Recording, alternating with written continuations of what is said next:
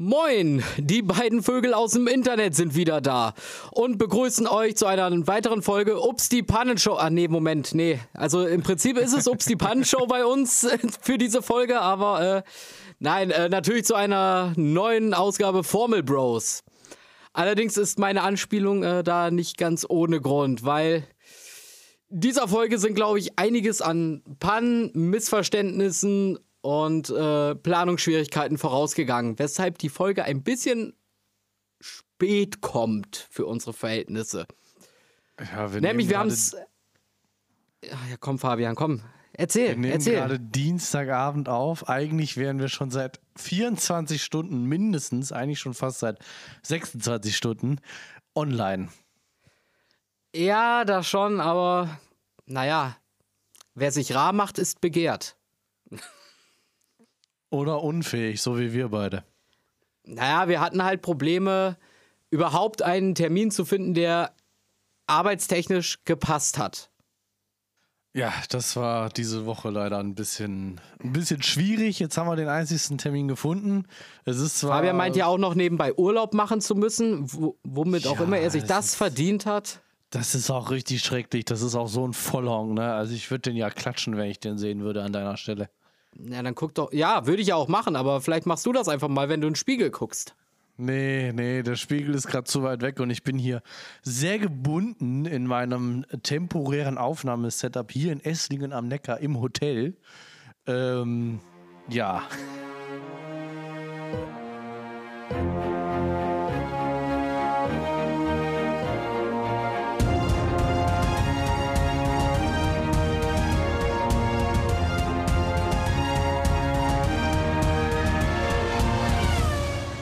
Wir würden es, glaube ich, alle gerne sehen. Also du hast es mir vorhin so ein bisschen erzählt. Also ich habe das jetzt so verstanden, dein Setup befindet sich auf der Gepäckablage und du sitzt auf dem Fußboden davor.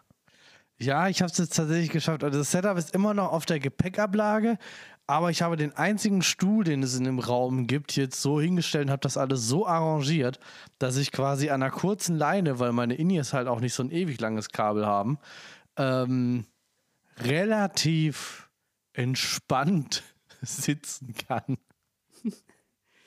Na, das kann ja was werden. Tja, und wäre das alles nicht genug, wir wären ja nicht die Formel Bros, wenn es bei uns nicht tonnenweise Probleme geben würde. Musste ich feststellen, ähm, dass, äh, da ich die Rennen selten schaffe, direkt live zu gucken, nehme ich die ja immer auf.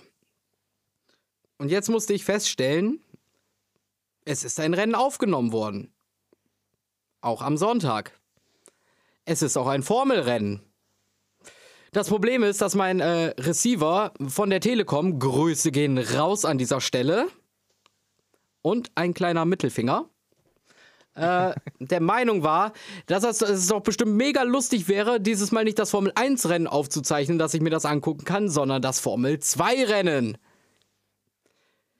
Dementsprechend habe ich dann später eingeschaltet, wollte das Rennen gucken und stellte fest, ja, das kannst du jetzt knicken.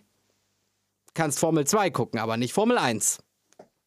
Was dann eben zur Folge hat, was bei dieser Folge dann zur Folge hat, ach Gott, heute bin ich wieder sehr lustig, ähm, dass ich äh, lediglich auf YouTube die Highlights gucken konnte und ähm, nicht viel mehr zum Rennen beizutragen habe, außer eben diesen entsprechenden Highlights.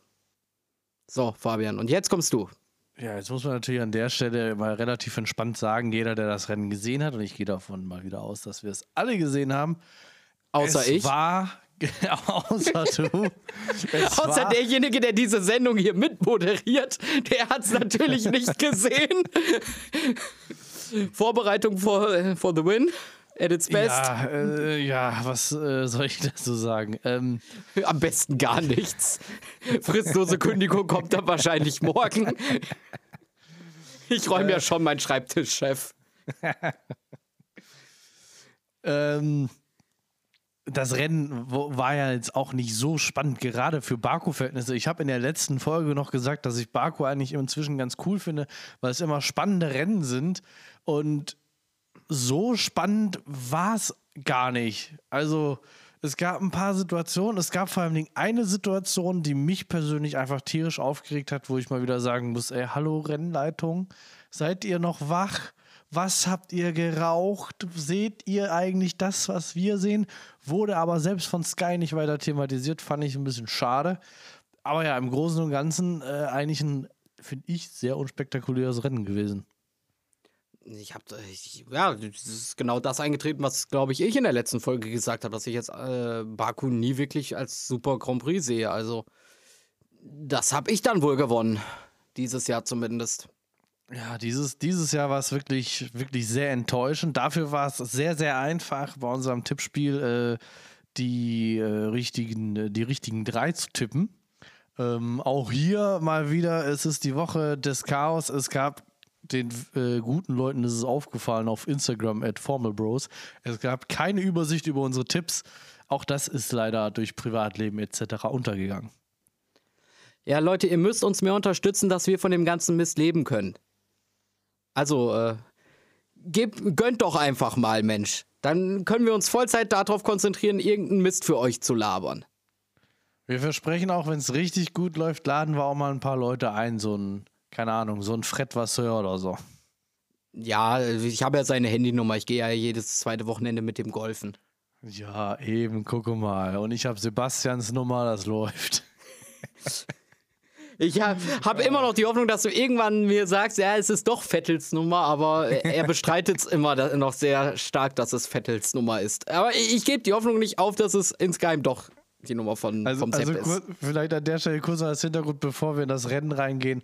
Ähm, wir haben an den nächsten Rennen, wo, also nicht nächstes Rennen, sondern an den nächsten zwei, drei Rennen irgendwann in diesem Jahr, wo einer von uns Urlaub hat, schon darüber geredet, wer wen ersetzen kann. Und bei mir ist es ein ehemaliger Kommilitone und Kumpel namens Sebastian und Flo hat immer die Hoffnung, dass es ähm, Sebastian Vettel ist, aber mit dem habe ich leider nicht zusammen studiert. Ich habe halt immer noch. Die, die Hoffnung stirbt zuletzt. Und wenn ich mit ihm, wenn ich mit ihm die Folgen mache, dann, dann wette ich, dann, dann sage ich, es ist ein Stimmverzehrer. Ich sage erst, dass es nicht Sebastian Vettel ist, wenn ich ihn in Real Life gesehen habe. Ah je. So, Vorher gehe ich immer davon aus, dass ich gerade mit Sebastian Vettel spreche. Grüße gehen übrigens äh, an dieser Stelle auch raus an Sebastian Vettel. Schön, dass du uns immer zuhörst. Und an den richtigen Sebastian. Er weiß, dass er gemeint ist. Aber gut, das ist zu Nein, ich wollte gerade wirklich Sebastian Vettel grüßen. Also, Ja, also können, da schließe ich mich sofort an. Ich wollte nur, dass der andere Sebastian nicht hinten vom Laster fällt. ja. Ja, okay, gut. Aber gut, wir haben jetzt knapp acht Grü Minuten wir grüßen einfach an dieser Stelle alle Sebastians, ob sie mit Nachnamen Vettel heißen oder nicht. Grüße gehen Genau. raus. Ihr seid alle Grüße toll. gehen raus. Seid grandios. Wunderbar. So, wir gehen rein ins Rennen und da ist natürlich der Start, den Leclerc gewonnen hat. Ja, der Start war ähnlich wie der Start vom Sprintrennen am Samstag. Es war nicht unbedingt die beste Red Bull-Leistung. Es war ein guter Start von Ferrari an beiden Tagen. Die müssen sich ja auch mal über was freuen. Die müssen auch mal was Gutes leisten. Ne? Die haben ja beim Sprint äh, ein relativ gutes Ergebnis eingefahren und im, im Rennen war es ja jetzt auch für Ferrari-Verhältnisse eine solide Leistung. Und es war das erste Rennen in diesem Jahr, glaube ich, oder? Ohne, ohne Alonso auf der 3. Oder bin ich jetzt blöd? Ich glaube, das war das ja, erste Alonso war Rennen. tatsächlich nicht auf der 3. Es, ist, es fühlte sich schon sehr komisch an. Das können wir nicht wieder so ak- akzeptieren diese Woche in Miami. Aber das ist, äh, besprechen wir dann nächste Woche. Nee, der Start war eigentlich sogar sehr gediegen in Kurve 1. Also es sah zwar hier und da ein bisschen haarig aus, aber so richtig ging es eigentlich erst in Kurve 2 los, wo hier. Ja, aber Gott, Sainz ist noch, hat noch schön überholt in der ersten Kurve. Ich glaube mit Alonso zusammen. Die haben beide, glaube ich, da schön überholt. Ja, da gab's, da gab's, äh, da gab's noch was Schönes. Das, das erste, wirklich Spannende war ja aber eigentlich in Kurve 2. Ähm, hier, wer war da alles involviert? Magnussen, Albon, äh, ich glaube Bottas war noch mit drin, Piastri. Die vier haben ja irgendwie so ein bisschen Autoscooter gespielt, so jeder dotzt mal an jeden an. Da sind ja auch schon gleich ein paar erste Teile geflogen. Ja, ja gut, aber das lässt sich ja in Baku eigentlich äh, fast gar nicht vermeiden. Also wie gesagt, selbst dafür, äh, der Start ist sehr gediegen. Also da haben wir, glaube ich, schon mehr gesehen. Definitiv. Zumal das ja die, Ganze, die erste und zweite Kurve ja in einem komplett rechten Winkel ja abknicken. ja. Also du kannst ja nicht wunderschön irgendwie durchgleiten oder so, sondern die knicken ja richtig rum einmal. Exakt. Also die, man muss auch wirklich sagen, auch die ersten ein, zwei Runden generell, es war sehr sauber, es gab keine großen äh, Schäden. Ähm, eigentlich die, die erste große Sache war irgendwie nach, ich glaube, elf, zwölf Runden war das, mit Nick de Vries, der ähm, das gemacht hat, was viele gemacht haben an diesem Wochenende in Baku, nämlich sich ein bisschen an der Mauer angelehnt in der Kurve oder am Kurvenausgang. Und er gehörte zu denen, bei denen es vielleicht ein Ticken zu viel war, sich die Aufhängung verabschiedet hat. Und was wir dann erst gesehen haben im Live-Bild war, er steht scheiße auf der Strecke. Und es hat mal wieder ewig gedauert, bis ein Safety Car rausgeschickt wurde. Ja, gut, dass sich die Rennleitung mal wieder nicht mit rumbekleckert hat. Ich meine, das scheint ja diese Saison ein bisschen zur Tradition zu werden. Ja, also da muss ich sagen, und, und da kommen wir dann auch schon eigentlich mit dem, es war zum Glück ja das einzige Safety Car, so viel können wir schon mal sagen. Aber Nick de Vries, also zum einen stand er da scheiße, wo er stand. Und zum anderen muss ich persönlich sagen, ähm, ist, das ist eigentlich der, der größte Nachteil oder dieser eine Riesennachteil, den man immer in Baku hat. Die Streckenposten sind gerade im Vergleich zu Traditionsstrecken sehr langsam. Das heißt, bis sich da überhaupt mal was bewegt hat und überhaupt mal irgendwie Anstalten gemacht wurden, dieses Auto da zu bergen und wegzubringen, das hat ja schon alleine zwei, drei Runden gedauert. Also es waren ja schon alle mit ihrem Boxenstopp durch, die einen Boxenstopp gemacht haben unterm Safety Car, als sie überhaupt mal angefangen haben, da was zu bergen.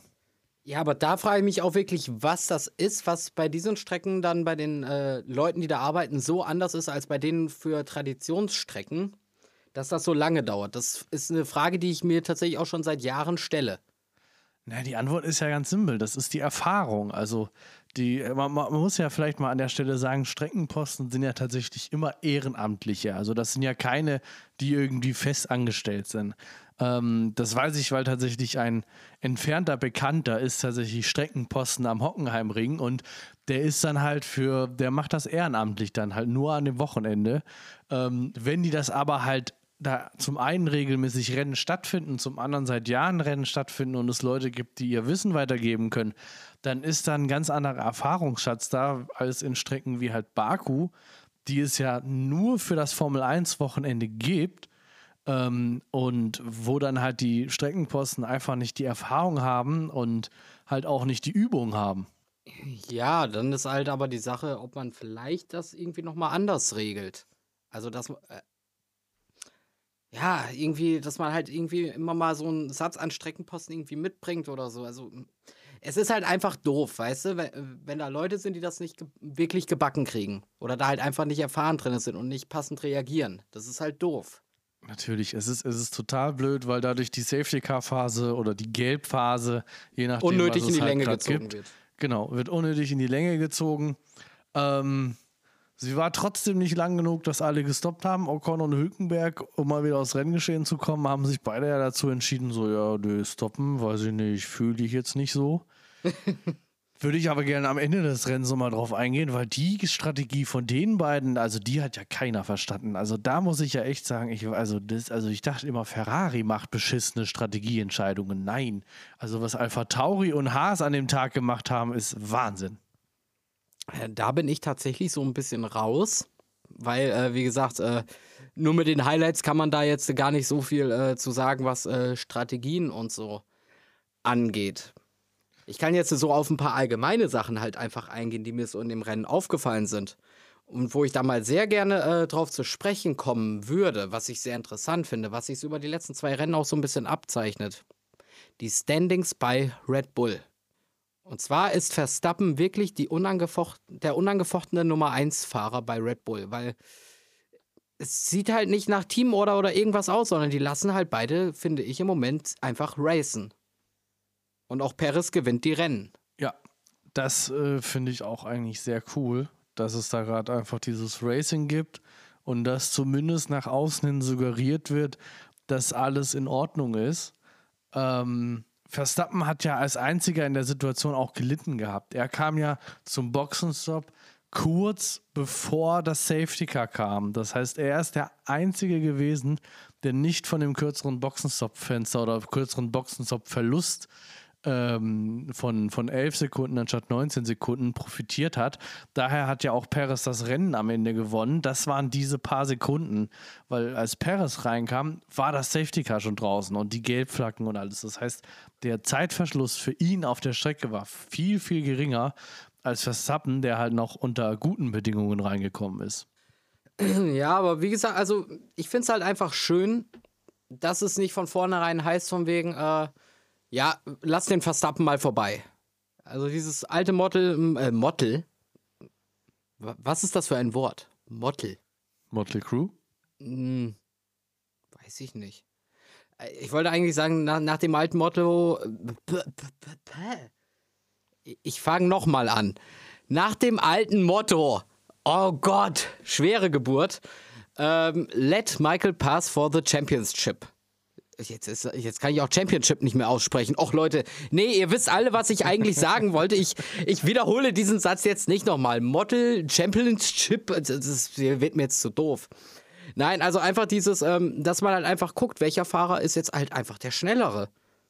Und das halt auch dementsprechend so geschehen lässt. Und das finde ich ist etwas, ähm, was es so in den letzten Jahren eigentlich gar nicht mehr wirklich gab. Weil grundsätzlich, also soll jetzt kein Mercedes-Bashing sein, aber Mercedes hat halt zuvor dominiert, war immer von wegen, ja, hey, hey Valtteri, it's James. Und du wusstest schon, yo, jetzt muss Valtteri mal wieder Platz machen, damit Hamilton vorbei kann. Und ich finde es halt einfach schön und erfrischend, dass wir das anscheinend mal nicht haben, sondern dass die beiden auch einfach racen können. Und der Schnellere ist halt der Schnellere und ist eben dementsprechend vorne. Ja, wobei, wenn man, wenn ich jetzt mal kurz der Schwarzseher sein darf, mal ausnahmsweise, man könnte jetzt natürlich auch sagen, es ist noch am Anfang der Saison. Mal schauen, wie sich das entwickelt übers Jahr hinweg, weil der Abstand zwischen den beiden nach diesem Rennen sechs Punkte. Verstappen ist zwar noch oben in der Meisterschaftswertung, aber bei sechs Punkte dahinter ist Perez. Ähm, also ich, ich hoffe, dass es so zu Ende geht der, der, der Motorsport-Fan in mir möchte, dass es genauso zu Ende geht, dass es ein geiles Battle zwischen den beiden wird, weil ganz ehrlich, wenn die beiden es sich nicht untereinander ausmachen, dann ist klar, wer es wird, weil Ferrari wird da nicht mehr rankommen dieses Jahr. Glaube ich nicht, dass sie da nochmal groß eine Rolle spielen. Die sind sogar hinter Lewis Hamilton. Das muss man sich mal anschauen in der Fahrwertung. Sowohl Leclerc als auch Sainz sind von den Punkten her hinter Lewis Hamilton, der in einem Mercedes sitzt, von dem alle sagen, ist das schlechteste Auto, das Mercedes jemals in die Formel 1 reingebracht hat. Und das, finde ich, zeigt einfach, wie viel gerade bei Ferrari schief läuft. Ja, und wir hatten so viel Hoffnung am Anfang. Also ich, ich, ich erinnere mich an, mein, äh, an den Satz, den ich sagte, das wird unser Jahr. Ja, nach fünf Rennen, es waren es fünf, doch fünf Rennen, ne, vier Rennen? Vier Rennen. Das vierte, ja. Nach vier Rennen können wir sagen, wird nichts. Also würde mich sehr überraschen, wenn wir da noch eine Steigerung sehen in die Richtung, dass Leclerc da noch vorne mitfahren kann oder Sainz. Ich meine, ich würde ganz gerne nochmal äh, in Bezug auf Ferrari meine Aussage nochmal kurz äh, Jesus Christus zitieren. Vergib mir, o oh Herr, denn ich wusste nicht, was ich da sprach.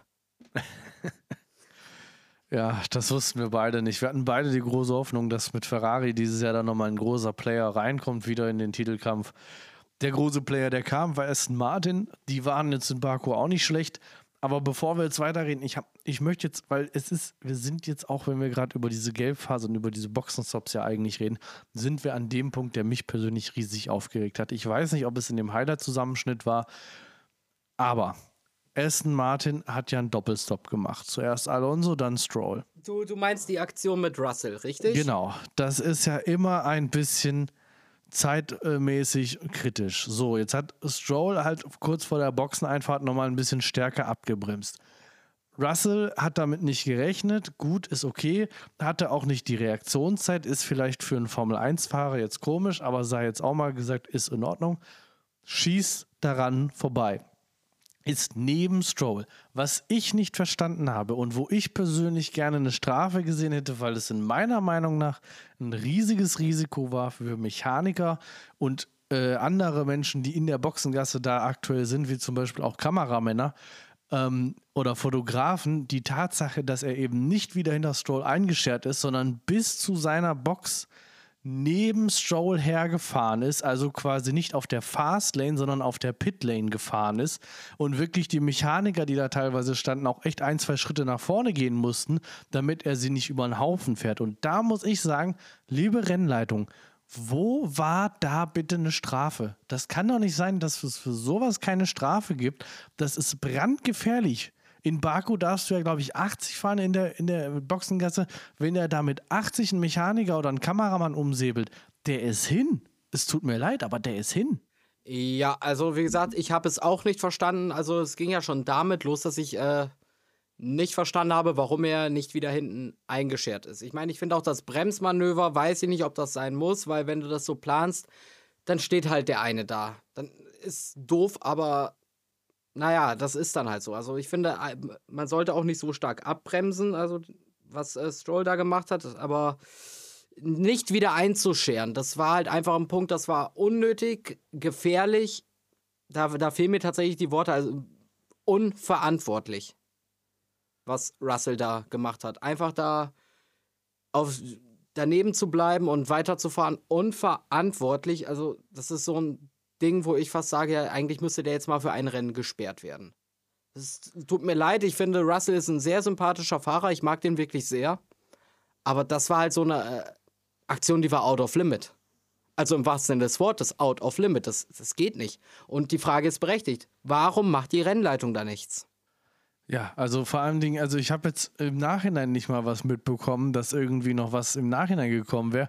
Ich fand es auch interessant, dass auch bei Sky gar nicht wirklich das debattiert wurde noch irgendwie, weil also ich saß wirklich vorm Fernseher und dachte mir, das kann doch nicht sein. Wenn ich da jetzt Rennleiter wäre, ich würde mindestens eine 10-Sekunden-Strafe geben für die Aktion, weil also für mich war das wirklich hochgradig gefährlich und hochgradig fahrlässig, weil wie gesagt, man hat ganz eindeutig auf der Onboard gesehen, dass manche Mechaniker da ein, zwei Schritte nach vorne gegangen sind und es ist einfach so, du musst auf der Fastlane fahren. Das ist dasselbe Prinzip im Endeffekt wie bei einer Unsafe Release. Es ist unnötig und es ist gefährlich und es ist einfach so, dass in so einer Boxengasse auch halt Menschen stehen, Mechaniker, Kameramänner etc., und für die ist es in erster Linie gefährlich, nicht für den Fahrer. Wenn der mit einem Formel-1-Auto mit 80 km/h irgendwo in eine Mauer knallt, da passiert dem nicht viel. Die sind gut geschützt. Aber wie gesagt, wenn der mit 80 km/h dann Mechaniker umsäbelt, der Kollege ist im Krankenhaus, wenn nicht sogar schlimmer. Ja, äh, wie gesagt, also mir haben da selber auch einfach die Worte gefehlt. Das ist, nee, also äh, ganz klare Kritik nicht nur an Russell, sondern auch an die Rennleitung, die darauf einfach, also wirklich gar nicht offensichtlich rea äh, reagiert hat. Also von der Investigation oder so, ich habe nichts mitbekommen, auch im Nachhinein nichts. Also äh, an diejenigen, die uns auf äh, YouTube hören, kann ich einfach mal äh, sagen, wenn ihr irgendwas mitgekriegt habt, schreibt es doch mal gerne in unsere YouTube-Kommentare. Kann ja sein, wir sind ja auch nicht unfehlbar, auch wenn wir sehr nah dran sind, dass wir mal was äh, übersehen haben. Kann ja immer mal passieren. Hin und wieder kann ja auch bei uns mal Chaos sein. Habe ich so gehört. Ja. Und ihr könnt uns natürlich auch nicht nur, wenn ihr was mitbekommen habt, auf YouTube schreiben, sondern ihr könnt auch auf uns Instagram. Äh, uns auch auf Instagram schreiben. Mein Gott, ich kann auch nicht mehr reden. Aber wenn ihr schon auf Instagram seid und uns schreibt, dann lasst auch gerne nochmal ein Follow da. At Formel Bros. Ja, dann bekommt ihr nämlich auch so Sachen mit wie diese Woche, wo die Folge irgendwann 380 Jahre später kommt, gefühlt. Aber gut. Dann, be dann, bekommt ihr auch so Sachen mit, wie wenn wir was vergessen, zum Beispiel unsere Tipps hochzuladen. Also ja. ganz toller Kanal, habe ich mir auf jeden Fall sagen lassen.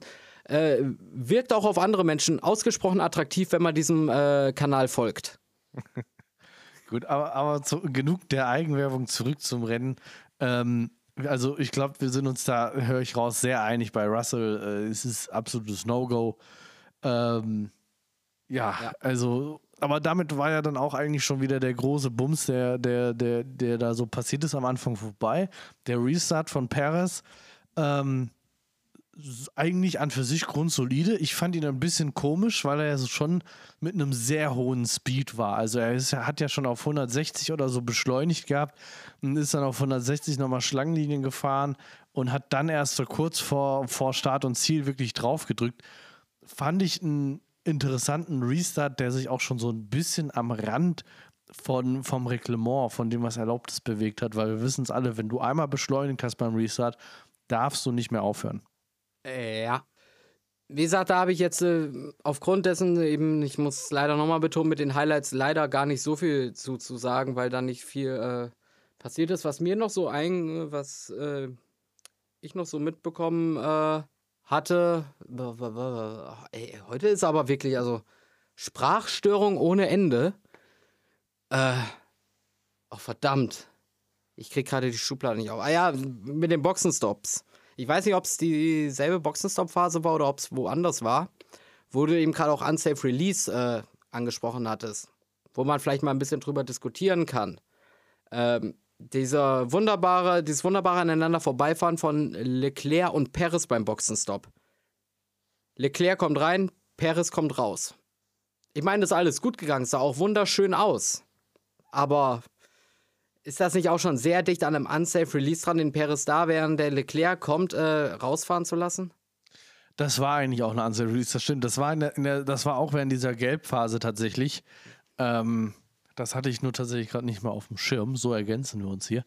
Und ja, also definitiv. Also für mich war das eigentlich eine Unsafe Release, weil das war schon haarig. Das war schon nicht ohne die Situation. Vor allem, die hätten sich ja nicht mal auf der Fastlane irgendwie äh, getroffen oder so, sondern das wäre ja direkt zwischen dem Mechanikernetz Bums gemacht, wenn die sich getroffen hätten.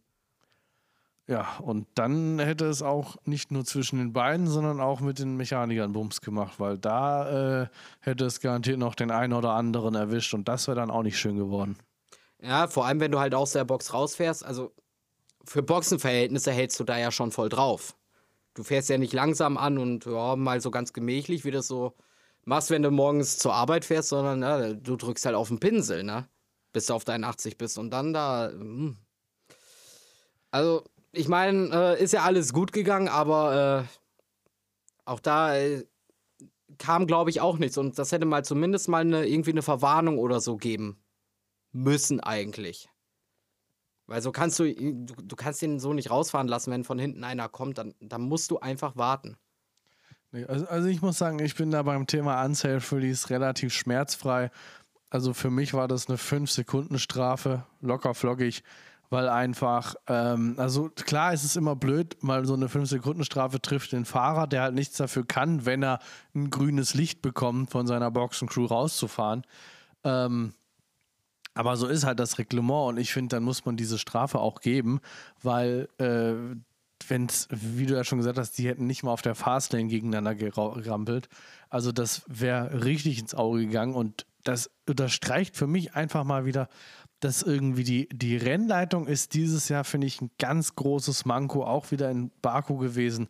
Voll viele Sachen werden verschlafen, Entscheidungen wie das Safety Car kommen viel, viel zu spät ich weiß nicht, was da los ist mit unserer Rennleitung dieses Jahr. Ich, also egal was sie nehmen, sie müssen entweder deutlich mehr nehmen oder aufhören. Eins von beidem. Ich würde fast sagen, also wir sind jetzt im vierten Rennen gewesen und ich finde, die Rennleitung dieses Jahr muss definitiv mal in Frage gestellt werden, weil ich äh, verstehe es nicht. Also Entscheidungen werden komisch getroffen, teilweise wird das Reglement nicht konsequent durchgesetzt. Also, ich meine, im letzten Jahr äh, haben sie Red Bull da äh, einen reingedrückt. Ich weiß nicht mehr genau, was es, was es war.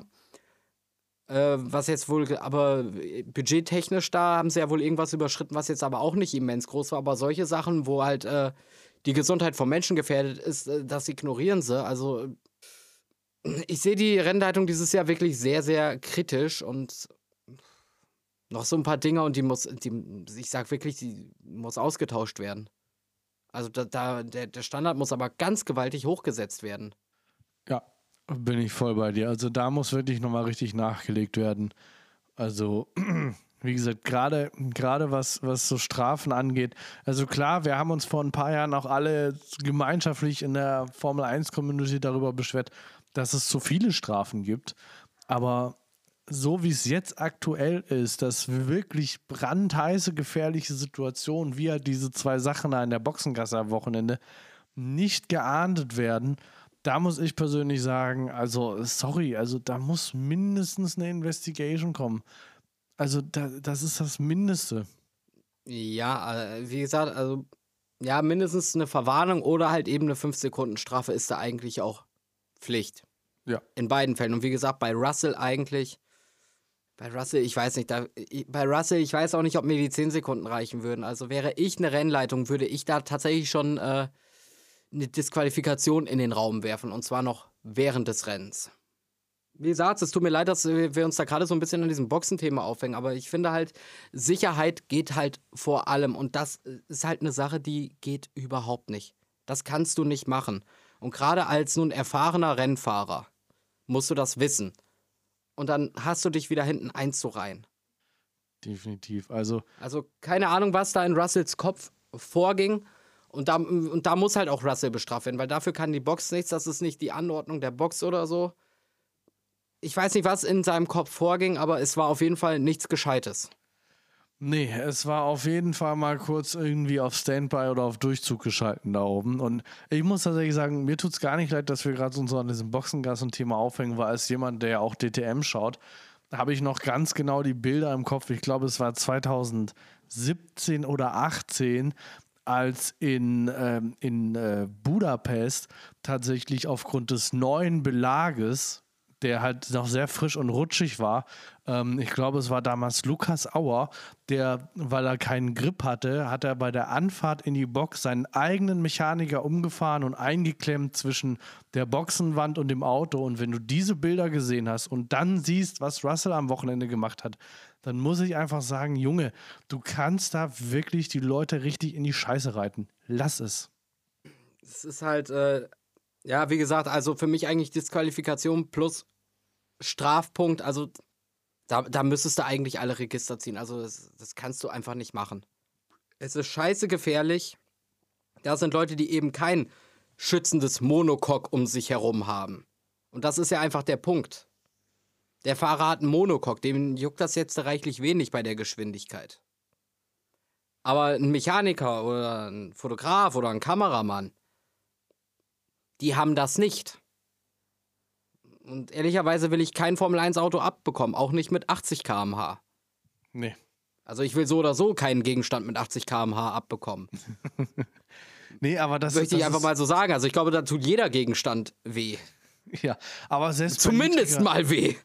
Selbst bei niedrigeren Geschwindigkeiten ist sowas einfach gefährlich. Ich glaube, jeder, der schon mal Kart gefahren ist auf einer richtigen Kartbahn, ähm, und, und so wie ich irgendwie so eine kleine, in Anführungsstrichen, Prüfung machen musste für eine Lizenz oder eine Sicherheitsunterweisung machen musste, ich, also ich weiß nicht, ob das auf anderen Kartstrecken auch so war, aber auf meiner Kartstrecke wurde auch immer gesagt, wenn du irgendwo auf der Strecke stehen bleibst, weil das Kart ausgeht oder weil du dich irgendwo festhängst in einem Reifenstapel, bleib sitzen. Auch wenn die Dinger bei uns, hieß es damals, nur 60 km/h fahren. Wenn du da auf der Strecke stehst und das kommt mit 60 km/h an, wie gesagt, wir reden jetzt hier nur von einem Kart. So haben sie gesagt, das säbelt dir die Beine weg. Du sitzt danach einfach, wenn es blöd läuft, im Rollstuhl. Und ein Formel-1-Auto ist noch mal größer, noch mal schneller. Das ist einfach wirklich brandgefährlich. Ja, aber die Anweisung gab es bei uns auf der Kartstrecke. Also ich bin ja auch mal ein bisschen Kart gefahren. Aber nur privat, also nicht irgendwie in einer offiziellen Rennliga oder so. Ähm, war auch die Anweisung egal was ist, auf der Strecke oder sonst irgendwas, wenn ich irgendwo festhänge oder sonst irgendwas, es kommt ein Streckenposten, schiebt mich weg und so. Aber unter keinen Umständen aussteigen und selber irgendwie über die Strecke gehen. Einfach sitzen bleiben. Weil es einfach scheiße gefährlich ist. Und ja, beim Rest kann ich mich da bei dir so mit einreihen. Also, ich kann es nur nochmal sagen. Was hat den Jungen da geritten, das zu machen? Aber jetzt haben wir, glaube ich, genug Russell-Bashing betrieben für diese Woche. Es ist ja kein Bashing, also Entschuldigung, wer den Schaden nee, hat, nee, ne? Also, äh, definitiv, ich bin, da, ich bin da ja auch voll bei dir. Ich finde ja Also der Mercedes ist zwar langsam, Panne. aber nun auch nicht so langsam. ich finde So, ja und das war jetzt Bashing. ich finde es ja auch komplett Panne, was der Junge da gemacht hat. Aber ich wollte jetzt eigentlich irgendwie mal ähm, auf ein anderes Thema kommen, weil ich glaube, wir haben jetzt beide gut festgestellt und nochmal unseren Standpunkt klar gemacht. Es war dumm und ich glaube, keiner von uns beiden wäre traurig oder sauer, wenn es im Nachhinein nochmal eine Strafe oder eine, sogar eine Disqualifikation geben würde. Nee, das fände ich auch nach, im Nachgang noch die einzig richtige Entscheidung. Definitiv. Allerdings würde ich da vielleicht auch vielleicht über ein Rennen Sperre einfach mal, damit halt die Strafe auch nochmal mehr wehtut, irgendwie äh, nachdenken. Einfach auch um äh, mal Statement zu setzen, wegen Leute, das geht gar nicht. Aber gut, ähm, wir sind die ganze Zeit in der Boxengasse. Äh, ich habe nicht viel mitgekriegt vom Rennen, ich sag's nochmal, aber ich glaube, wir müssen an dieser Stelle jetzt mal aus der Boxengasse wieder rausfahren. Definitiv. So, was ist denn äh, danach passiert, nach der äh, lustigen äh, Boxengassen-Sache? Also ich weiß ja nicht, was die Highlights noch äh, mit sich bringen, aber ähm, ich muss tatsächlich sagen, ich habe danach vom Rennen tatsächlich gar nicht mehr so viel im Kopf. Es war ein relativ standardisiertes Rennen. Es, ja, es gab ein paar schöne Überholmanöver, definitiv. Ähm, es ist ja übrigens auch ein Überholmanöver, ich glaube, das von, von Alonso, das war aber gleich am Anfang vom Rennen. Alonso gegen Sainz ist ja auch auf äh, dem Instagram-Kanal von der Formel 1 nominiert für das beste Überholmanöver ähm, das es bisher in diesem Jahr gab. Da machen jetzt so ein kleines Voting aktuell. Also es gab schöne Überholmanöver in Baku. Ich glaube, der Hauptpunkt, über den wir vielleicht noch reden können, ist einfach, dass wirklich sehr, sehr viele Fahrer, vor allem Max Verstappen erstaunlicherweise, sehr oft so ein bisschen die Wand touchiert haben. Und ich bin eigentlich echt erstaunt, dass es nicht mehr Ausfälle gab. Ja, das stimmt. Also die Wand war äh, ein guter Protagonist in diesem Rennen.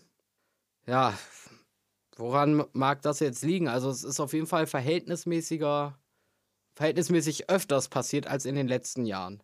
Klar, Baku ist eng und so, das ist ja nun klar, aber teilweise halt auch an Stellen, wo du es nicht so unbedingt erwartest, dass du da die Wand mal touchierst. Ja, also es ist wirklich, also es war schon interessant, dass irgendwie, also vor allen Dingen gerade der Vergleich Perez.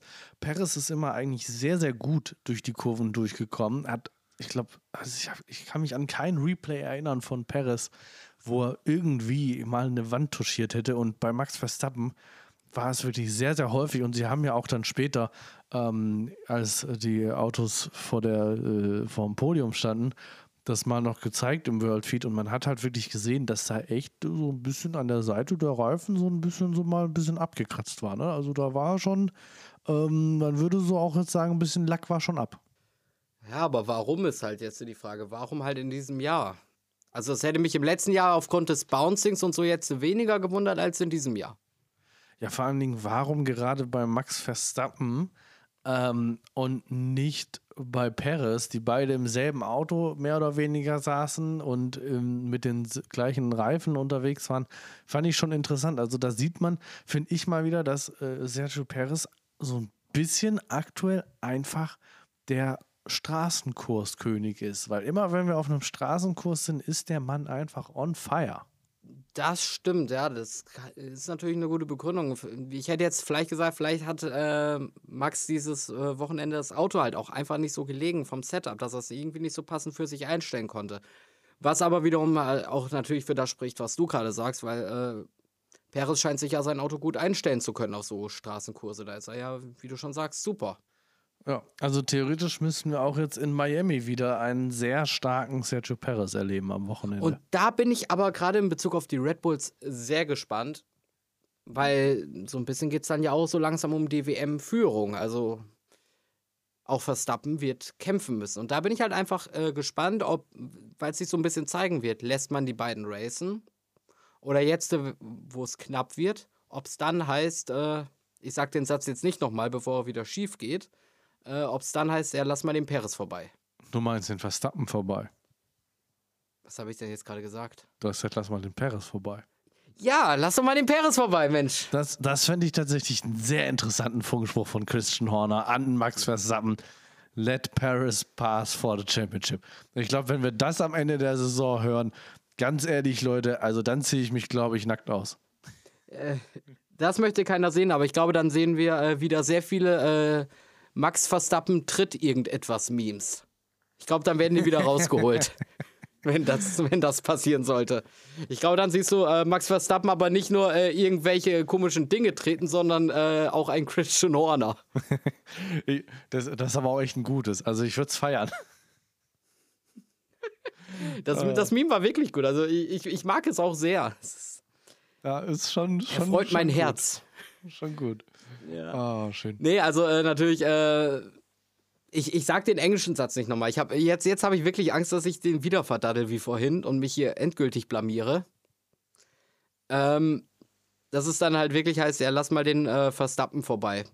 Ich, ich hoffe es nicht, also es wäre halt einfach äh, schön, wenn es halt in der Hinsicht halt äh, spannend sein würde. Dass man zwar die Red Bull-Dominanz hat, aber dann wenigstens den Zweikampf zwischen den beiden Red Bulls. Wer macht es denn jetzt unter sich aus? Aber wo ich halt die Gefahr dabei sehe, ist halt, ähm, dass die beiden sich denken, ja, wenn zwei sich streiten, freut sich der Dritte und dass dann irgendwie am Ende noch ein Alonso zwischen den beiden durchhuscht und überraschend Weltmeister wird. Wer weiß. Deshalb wäre es wahrscheinlich äh, die Safe-Variante, dass sie sagen, ja, lass den Verstappen vorbei. Aber ganz ehrlich, nenn mir einen im Paddock, in der Medienbranche oder in der Formel 1 Community, der das nicht feiern würde. Ein dritter Weltmeistertitel von Fernando Alonso in diesem Jahr. Ganz ehrlich, also Ja, ich, kann dir einen Hammer. nennen. Ich kann dir einen nennen. Ja, sag. Christian Horner. Na, ich weiß, ich, ich, ich, also da muss ich sagen, sehe ich ihn dann doch, glaube ich, als groß genugen Sportsmann, dass er da sagen würde, Congratulations, Alonso. Ja, das schon, aber er wird es nicht feiern. Darum ging es mir gerade. Er würde Ja, es nicht feiern. Ja, okay, das stimmt. Dann, würde es, dann müssen wir aber sagen, dann ist die Liste, dann ist die Liste tatsächlich länger, weil, weil Verstappen wird das wäre aber auch schon wieder fast ein Meme wert. Ein Alonso, der zu seinem dritten WM-Titel führt und dann einfach einen, den ausrastenden Christian Horner daneben äh, schneiden von Verstappens ersten WM-Titel, wo er so ausgetickt ist und sich gefreut hat. Alonso fährt über die Ziellinie, ist Weltmeister und dann einen feiernden Christian Horner. Fände ich großartig. Ich fände es großartig. Oh, ganz ehrlich, wenn Aber das ich denke mal, für den Fall, dass das passiert, dann schneide ich das so zusammen und dann kommt das auf unserem YouTube-Kanal. Das mache ich. es merken wir uns. Also sollte es passieren, dann gibt es äh, diesen, dieses äh, Video von uns. Definitiv. Nein, aber ich denke mal, äh, dass äh, Red Bull da nichts anbrennen lassen wollen wird. Deshalb denke ich mal, dass sie früher oder später die Safe-Variante nehmen. Ich hoffe aber, dass sie so lange wirklich gehen lassen, dass sie gucken, wer ist in dieser Saison der bessere Fahrer und äh, wer geht auf die Weltmeisterschaft. Also auch Perez, finde finde ich, ist ein super Fahrer. Der macht das so super. Auch er hätte einen WM-Titel verdient. Definitiv. Also wie gesagt, äh, gerade jetzt äh, am Wochenende in Miami, da bin ich nochmal sehr gespannt drauf, was da, äh, was da Perez uns so bieten wird, weil es ist wieder so eine Strecke eigentlich für ihn. Und äh, also ich fände es schon cool, wenn er mal vorbeiziehen würde an der Meisterschaft, weil wir haben noch mehr als genug Rennen dieses Jahr, dass Red Bull das wieder anders drehen kann. Gebt uns einmal so einen Perez an der Spitze, das würde ich echt feiern. Oh ja, es wäre wunder, wunderschön. Also nicht so schön wie ein Ferrari an der Spitze, aber naja. Gut. Ach, Das ist. Das Ferrari-Fan sein ist halt auch eine Selbstgeißelung. Ja, das ist äh, ja. Themawechsel. Ähm, Ich wollte gerade sagen, Jesus hat am Kreuz gehangen. Der hat es noch gut. Ich bin Ferrari-Fan. ähm, aber sag mal, äh, weil wie gesagt, für mich war das Rennen ansonsten nicht wirklich spannend. Ich würde jetzt eigentlich nur noch gern darüber reden, was man sich bei Ocon und Hülkenberg gedacht hat. Aber hast du, der gerade noch mal ganz äh, journalistisch die Highlights angeschaut hat, noch irgendein großes Thema? Nee, zum Ende hin war es halt wirklich mehr oder weniger ein hintereinander wegfahren. Man könnte jetzt natürlich noch sagen, ja, Joe ist halt raus. Ähm, ich weiß aber nicht, wieso, weshalb, warum, was da jetzt genau passiert ist. Habe ich tatsächlich auch nicht mehr nachgeschaut. Also ja, stimmt, Joe ist noch ausgefallen. Da gab es irgendwas Technisches, aber ich habe tatsächlich, es wurde auch wieder nicht thematisiert. Irgendwie seitens Sky. Also ich kann mich nicht erinnern. Gut, vielleicht gab es auch keine Infos. Ähm, aber ähm, habe ich jetzt auch tatsächlich nichts mitbekommen. Gab es garantiert eine Meldung? Garantiert, wenn man jetzt auf Formel 1, äh, Formula1.com geht, sieht man garantiert was. Aber ich persönlich hatte halt einfach, wie gesagt, aufgrund von privaten Gründen nicht die Zeit, das nachzuschauen. Seht's uns nach an dieser Stelle. Aber von daher, lass uns mal wirklich reden über Ocon und Hülkenberg. Ich meine, Hülkenberg geht ja noch halbwegs. Ocon war ja noch krasser. Die haben ja als einzige nicht gestoppt während, ähm, während der Safety-Car-Phase und sind also durchgefahren so ziemlich. Und Hülkenberg kam in, glaube ich, glaube in Runde 50 von 51. War zwischenzeitlich mal auf Position 10, sah wirklich gut aus für den Deutschen. Dann war er irgendwie auf Position 13, 14 nach dem Boxenstopp war er, ich glaube, zweitletzter. Er war sogar hinter dem Teamkollegen Magnussen, wo ich halt dann echt sagen muss, also was hat man sich da denn bei Haas gedacht? Also wer hat denn wirklich gesagt, es ist eine gute Idee, auf dem harten Reifen bis zur zweitletzten Runde zu fahren und dann nochmal auf den Soft zu gehen? Also wessen Idee war denn das? Tja, da wir es ja heute schon so mit Memes haben, würde ich einfach mal sagen, das Meme mit den zwei Knöpfen. Einer, eine gute Strategie haben und äh, ein solides Rennen liefern. Der zweite Knopf, bis zwei Runden vor Schluss den harten und dann auf Softs gehen. Ja, wie gesagt, noch härter war nur Ocon. Wie gesagt, noch härter war nur Ocon. Der ist tatsächlich in der letzten Runde an die Box gekommen. Also ohne Witz, Ocon ist aus der Boxengasse rausgefahren und ich glaube, zehn Sekunden später ist Perez als Sieger über die Ziellinie. Also es war wirklich last minute. Ich wusste tatsächlich gar nicht so wirklich, dass das noch erlaubt ist, weil es bringt dir ja nichts. Du fährst ja nur noch eine Outlap als letzte Rennrunde. Und ähm, da habe ich jetzt tatsächlich auch nichts mitbekommen, weil da ist der nächste Punkt, wo ich sagen muss seitens der Rennleitung, okay, hätte man zumindest mal vielleicht ähm, eine schwarz-weiße Flagge, also eine Verwarnung geben können, weil was passiert in der letzten Runde eines Rennens? Richtig, die ganzen Fotografen versammeln sich in der Boxengasse. Die wollen natürlich die Fotos machen, wie die Autos über den Zielstrich fahren, die wollen die Fotos machen, wie die Fahrer reinkommen, wie die Fahrer aus den Autos aussteigen, etc. Das heißt, da war schon ein Riesenpulk an Fotografen und mittendrin fährt einfach so ein Ocon durch. Ah ja, das war das Bild, was dann rumging. Ah, ich verstehe. Ja, ja. Ja, ich denke mal, da haben wir jetzt eine Schwachstelle im Reglement entdeckt, nämlich äh, entweder dürfen die Fotografen da nicht mehr entlang, was halt aber blöd ist irgendwo, oder man muss halt sagen, äh, die letzte Runde ist die Boxengasse quasi geschlossen. Genau, man müsste quasi ähnlich wie es äh, eine Zeit lang in der DTM war oder ich glaube sogar immer noch ist, wenn ich gerade nicht komplett falsch im Kopf bin, ähm, dass es tatsächlich ein Boxenstopp-Fenster gibt, in Anführungsstrichen, seitens der Rennleitung. Das heißt, bei der DTM war das immer, ich glaube, bis vier oder fünf Runden vor Schluss oder vier oder fünf Minuten vor Rennende. Es geht ja bei der DTM nach, äh, nach Zeit tatsächlich und nicht nach Runden. Das heißt, ähm, man könnte auch hier so etwas machen, dass man sagt, okay, sagen wir mal, drei Runden vor Schluss mach die Boxengasse dicht und dann kannst du deinen Boxenstopp nicht mehr machen, deinen Pflichtboxenstopp. Wenn du ihn bis dahin nicht gemacht hast, ist vorbei. Wenn du einen optionalen machen musst, willst du es auch vorbei. Jetzt kann man natürlich sagen, dann geht so ein bisschen das weg mit der schnellsten Rennrunde am Ende.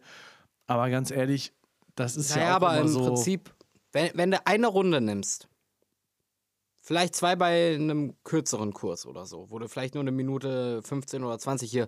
Äh, nehmen wir mal Spielberg, da würde ich zwei Runden sagen, weil das recht kurz ist. Aber jetzt zum Beispiel Barco, wo du fast zwei Minuten für eine Runde brauchst. Reicht, wenn die letzte Runde einfach gesperrt ist, die Boxengasse. Damit die Fotografen und äh, Kameraleute rüber können und sich aufstellen können.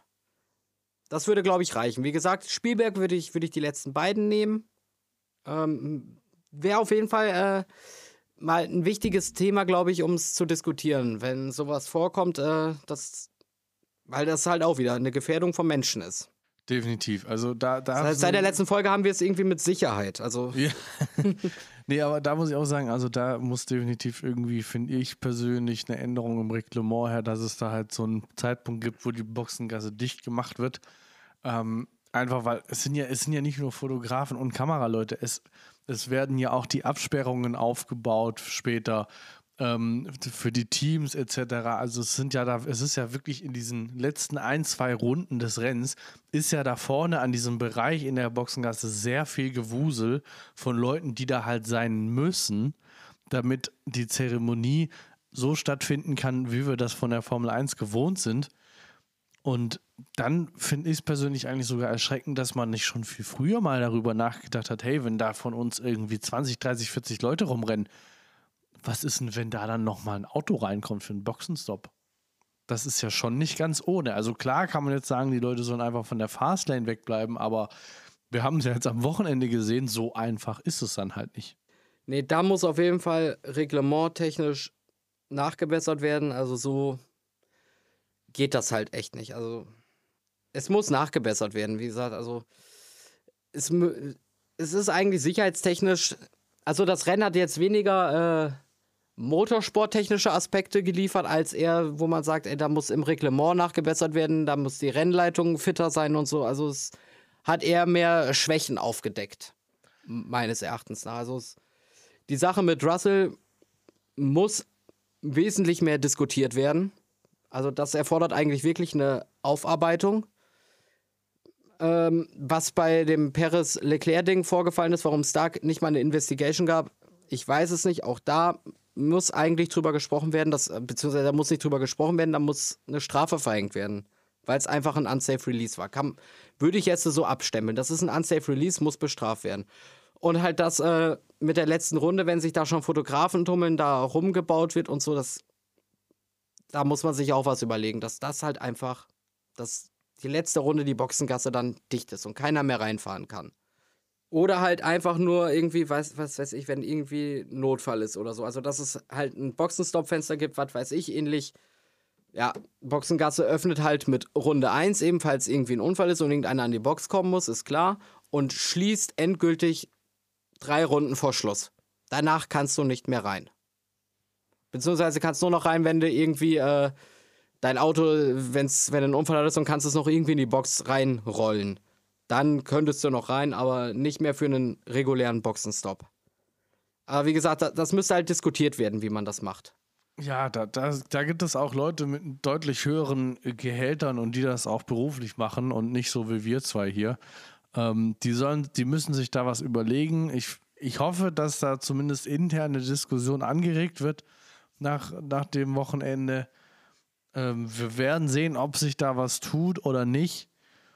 Aber damit sind wir auch schon am Ende von diesem Rennen. Das Einzige, worüber wir jetzt noch reden könnten, ist das Sprintrennen, beziehungsweise das neue Sprintformat. Aber ich weiß es nicht, ich habe es nicht mitgekriegt. Ich habe gar nichts hast. mitgekriegt. Gar nichts. Okay, also. Gar nichts. Also, dann gebe ich einfach mal kurz meinen Senf dazu, einfach weil ich den noch abgelassen haben möchte. Also ich bin generell seit Anfang an kein Freund vom Sprintformat. Ich finde es. Und das ist der Grund, jetzt muss ich mich doch noch einmal kurz mit äh, einklinken. Und das ist der Grund, weshalb ich es auch nicht wirklich mitbekommen habe, weil ich dieses Sprint-Rennen-Format auf eine gewisse Art und Weise boykottiere. Weil es gefällt mir einfach nicht, ich mag das nicht, es ist es soll zusätzliche Spannung bringen. Ich finde es unnötig. Ich habe meine Formel 1 lieber so, wie sie immer war. Jetzt bin ich mal der, äh, der blöde Facebook-Boomer, der sagt, das war früher alles besser. Und wir brauchen das nicht ändern, aber es ist halt wirklich meine Meinung. Ich, es gefällt mir einfach nicht, dieses Format. Also es ist, es ist definitiv, ich, ich finde es auch nicht gut. Ich finde, wenn man mehr Action haben möchte, dann gibt es andere bessere Wege. Zum Beispiel könnte man sagen, wenn man wirklich mehr Rennaction haben will, was immer eigentlich das Sprintrennen bietet nicht wirklich irgendeine Rennaction, weil es auch viel zu kurz ist. Ich glaube, es waren jetzt in Baku, ich weiß es schon gar nicht mehr, irgendwas 17 Runden oder so. Ganz ehrlich, das ist halt nichts irgendwie auf einer Highspeed-Strecke. Das geht vorbei wie im Fluge. Und ähm, wenn man wirklich sagen möchte, man möchte mehr Racing, erstens muss man dann ein ordentliches Format bringen, zum Beispiel, dass man sagt, wie in anderen äh, Motorsport-Serien, ähm, wie zum Beispiel im GT-Sport oder im, im Langstreckensport, dass man sagt, okay, man macht ein Samstagsrennen und ein Sonntagsrennen und dann findet man, findet da wirklich zwei Rennen statt in voller Länge, vormittags ein Qualifying, nachmittags Rennen und das gleiche nochmal am Sonntag. Entweder so, dann haben wir wirklich mehr Racing, ähm, oder man lässt es einfach, und das würde ich mir persönlich eigentlich wünschen, man lässt es bei dem klassischen Format mit den drei Trainingssessions, mit einem Qualifying am Samstag und am Sonntag nur noch das Rennen. Aber es wurde ja in der Formel 1 schon immer rumprobiert. Ich erinnere mich auch noch von vor ganz vielen Jahren inzwischen. Gab es mal immer noch ein, ein drittes freies Training am Sonntag anstelle am Samstag. Das hat ja damals auch überhaupt keinen Anklang gefunden und wurde dann zum Glück wieder abgeschafft. Aber ähm, was ich am, also auch mit dem neuen System jetzt, es gibt es zwar immerhin ein extra Qualifying für den Sprint und der Sprint beeinflusst nicht mehr das Rennen, was die Startaufstellung angeht. Ich persönlich finde es aber immer noch gerade von der Reihenfolge her bescheuert, weil San äh, Freitagnachmittag ist das Qualifying. So, jetzt sage ich als Motorsport nach dem Qualifying beginnt das Park Fermé. Dann hast du diese Karre nicht mehr anzufassen. Fertig. Dann ist durch. Das Park Fermé wird gebrochen für ein weiteres Qualifying am Samstag, für ein kurzes, sehr kurzes Rennen in Anführungsstrichen am Samstag. Und erst nach diesem Rennen beginnt dann das Park Fermé bis zum Rennen am Sonntag, was aber total bescheuert ist, weil du ja auch nach so einem Sprintrennen, gerade jetzt im Fall von diesem Wochenende Max Verstappen, ein beschädigtes Auto hast. Das heißt, deine Fahrer müssen das Park Fermé brechen um an dem Auto arbeiten zu können. Und das sind lauter so Sachen, wo ich sagen muss, sag mal, Leute, was ist denn aus dem guten alten Park Vermeer zum Beispiel geworden, wo du halt wirklich sagst, Samstagnachmittag nach dem Qualifying, die Karre wird nicht mehr angefasst. Fertig. Ja, es wird ad absurdum geführt. Wie gesagt, ich bin davon kein Freund. Ähm, genauso wie bin ich eigentlich von diesen äh, aktuellen Qualifying kein Freund. Also ich mochte das äh, früher, was sie mal eine Zeit lang hatten, dieses äh, eine Runde, je, äh, Blitzqualifying heißt das ja wunderbar auf der Playstation. Du fährst halt eine Runde und die muss sitzen. Und jeder Fahrer hat nur eine Runde. Das war damals mein absolutes Lieblingsformat. Und das hätte ich auch heute eigentlich gerne wieder. Ich muss da sagen, mein absolutes Lieblingsqualifying-Format ist tatsächlich das aus der DTM, wo es einfach eine 20-minütige Session gibt und so wie es am Ende der Session aussieht, so geht's weiter. Also ohne Elimination und so. Das finde ich immer cool, weil das nochmal so eine gewisse Würze gibt. Aber ja, im Endeffekt, es gibt viele andere Formate, wie man so ein Rennwochenende, wenn man es machen will, spannender gestalten äh, kann. Aber ich persönlich finde diese Sprintrennen, es ist total bescheuert. Es ist gerade für kleine Teams und junge Fahrer scheiße, weil die brauchen diese Trainingssessions, um Daten zu sammeln, um sich mit dem Auto auseinanderzusetzen. Und denen fehlt das. Und wie gesagt, gerade für Rookies ist das scheiße, für junge oder kleine Teams ist das scheiße oder auch für Teams, die halt einfach Probleme haben mit ihrem Auto, wie jetzt zum Beispiel gerade der aktuelle McLaren. Das ist zwar klein, kein kleines Team, aber die haben massive Probleme mit dem Auto und ich glaube, die würden lieber die zwei zusätzlichen Trainingssessions nehmen als ein Sprintrennen, weil da können sie Daten sammeln und versuchen, an dem Auto noch etwas zu drehen. Und in Bezug auf diese ganzen Aspekte finde ich persönlich, es gibt in meinen Augen nicht mehr Racing Action am Wochenende durch ein Sprintrennen.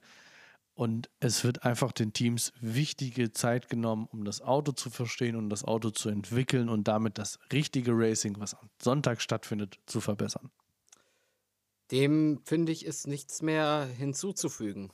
Das war ein gutes Schlusswort. Würde ich sagen, haben wir ja doch noch eine Stunde voll gekriegt, zumindest eine knappe. Wer hätte das gedacht? Naja, ich, ich, ich habe noch was. Ich habe noch was. Ich will es wieder oh. vergessen. Unser Tipp, der ja nicht veröffentlicht wurde. Oh ja. Weil wir es verdattelt haben. Aber äh, es bleibt schon mal vorab zu sagen, wir bleiben uns weiterhin eiskalt treu. Ja. Wir überlassen hier niemandem die Führung. Wir äh, bleiben eiskalt bei dem Punkt, dass wir uns bei den Tipps einig sind. Und zwar haben wir beide volle 15 Punkte richtig getippt. Perez vor Verstappen vor Leclerc. Wir waren uns einig, dass es so endet und es hat so geendet. Das heißt, wir stehen jetzt beide aktuell mit 40 Zählern in der Tippmeisterschaft. Es bleibt gnadenlos spannend bei uns. Ja, aber äh, wir sammeln echt gut Punkte diese Saison. Also nach vier Rennen 40 Punkte. Ich glaube, das ist jetzt unsere dritte Meisterschaftsrunde. Äh, ich glaube, so viel hatten wir noch nie nach vier Rennen. Nee, so gut lief es tatsächlich noch nie und ich finde das echt erschreckend, ähm, wie das aktuell läuft. Ich glaube, das wird ein ganz, ganz spannendes Jahr für uns in unserer Tippmeisterschaft und das wird ein ganz, ganz spannendes Finale. Aber, aber habe ich echt so ein Gefühl. Ja, ich, ich lasse dich noch ein bisschen atmen und dann ziehe ich dir weg. Was heißt denn atmen? Wir sind gleich auf. Keiner von uns beiden kann gerade atmen. Doch, ich kann relativ gut atmen, weil ich genau weiß, dass ich dir irgendwann wegziehe. Naja, das schauen wir mal, das schauen wir mal. Irgendwann kommt der Tag, wo du wieder hochmütig wirst und dann gibst du wieder so einen tollen Mexiko-Tipp ab und dann. oh Gott. Nee, nee, nee, nee, nee. Das, das, das, nein, nein, nein, nein, nein. Das ist dieses Jahr. Ich habe es dir Ende des letzten Jahres versprochen. Das ist vorbei. Dieses Jahr gibt es kühles Kalkül. Kann man das so sagen? Scheißegal. Gibt es. Na, ich bin ja mal gespannt. Auf jeden Fall, wie gesagt, es bleibt auch da spannend. Wir sind uns diese Saison ausgesprochen einig und äh, sind beide ziemlich auf Draht, was die Tipps angeht. Ja, und jetzt am Wochenende geht es in Miami weiter. Das heißt, wir hören uns nächste Woche schon wieder. Und dann hoffentlich wieder zu normaler Uhrzeit, zum normalen Tag. Und ja, von unserer Seite aus bleibt da nicht mehr viel zu sagen, außer habt eine schöne Woche, viel Spaß am Wochenende beim Rennen und wir hören uns dann am, ja, hoffentlich Montag wieder. Bis dahin, macht's gut. Tschüss.